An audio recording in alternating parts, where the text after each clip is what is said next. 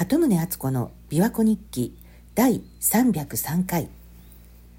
今日は2024年1月1日月曜日。明けましておめでとうございます。新年からこのポッドキャストを聞いてくださってありがとうございます。この1年があなたにとって良い年となりますよう祈っております。今年もどうかよろしくお願いします。今年は残念ながらこの辺りでは初日の出は拝めませんでした。昨日の夜は風が強くて雨も降り出したんですけど今朝は琵琶湖の対岸灰色の雲に覆われていて雲の隙間からこうほのかに空が黄色く染まる程度で今も空はねほぼ雲に覆われてるんですけど静かで平和な元旦の朝を迎えました改めて昨年振り返ると世間のニュースとしても私自身の周りでも訃報が多かったっていう印象なんですよね。それもこう割とね突然に亡くなるケースが多くて余計にショックでした年末に届いた喪中はがきも例年より多かったですししかもね本当に年末ギリギリで親戚が突然亡くなってこれは本当にびっくりしました。まあ70代とはいえ現役の人だったのでで特にね年末までに終えないといけない仕事を毎日毎日やって忙しくしてた人だったのでびっくりしました。あの例のあの注射を打つことで免疫が下がっていろんな病気にかかりやすくなるとかあと血栓ができやすくなるとか一部の専門家の方が訴えてらしたんですけれどもなんか本当にその通りになってるんじゃないかって感じます。あの注射の接種が開始されて以降日本では超過死亡数が40万人近くになってるっていうふうに聞きますがこれについては全く多分大手のメディアは触れてないですよね。この間なんか YouTube の番組を見ていたら今 YouTube では超過死亡数について話すとバンされるっていう話をされてましたまあ個人的にはその親戚の突然の訃報でショックだったんですけれどもまあでも逆にね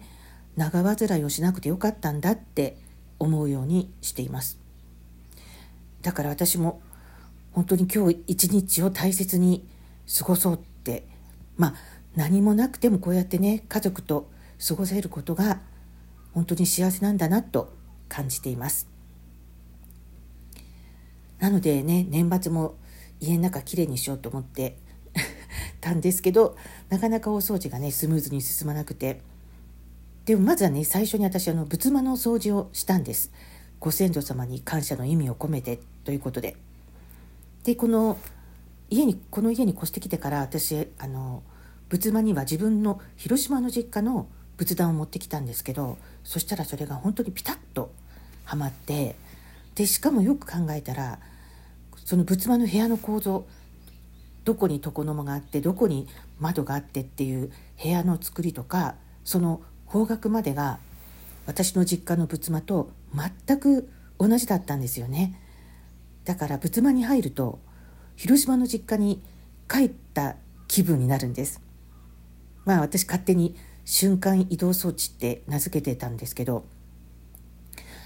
で私の母はその元気な頃は毎日仏壇の前に座ってお経をあげていたので今では私も母の真似をして毎朝お経をあげてます。で今回年末にあのもう仏壇の引き出しは当初片付けたつもりだったんですけど今回ねまだ開けていなかった引き出しがあったことに気づいたんですよ。それで開けてみたらなんか古い書類がたくさん入っててこれがなかなかね面白かったんです。昔の香典帳だとか葬儀の後に父が受け取った手紙とかまあ私が知らない若い頃の父や母に関するものがいろいろあってびっくりしました。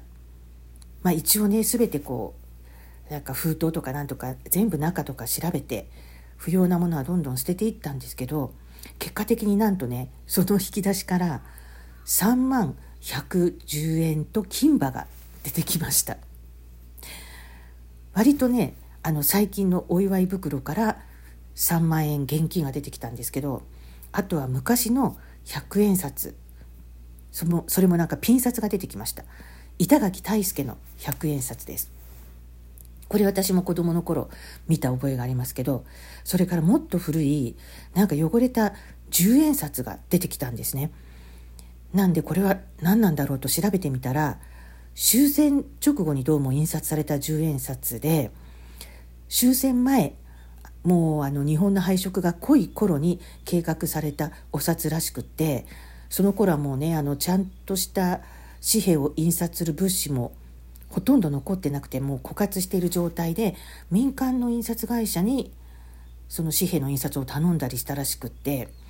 なのでいろいろ不備のあるお札が出たそうなんです。通りでその出てきたお札もそのお札の端っこの余白の部分が上と下ではこう幅にかなり差があって明らかに変なんですよね。まあそんな時代背景があったということは調べてみて分かって勉強になりました。このお札に印刷されてるのは訳の清丸です。あとその引き出しからこう半紙がぐしゃぐしゃってなったものが出てきてそれを開けてみたら金歯が入ってました。うちの両親どちらも金歯はなかったはずなので誰のものなのかね不明なんですけどまあでも今金もね高くなってるというしということで年末に3万110円と金歯という一足早いお年玉をもらった感じです。まあ、これも全てご先祖様のおかげということで先人に感謝しながら私も先人のように後の世代の人たちのために生きていこうと新年の今日気持ちを新たにしています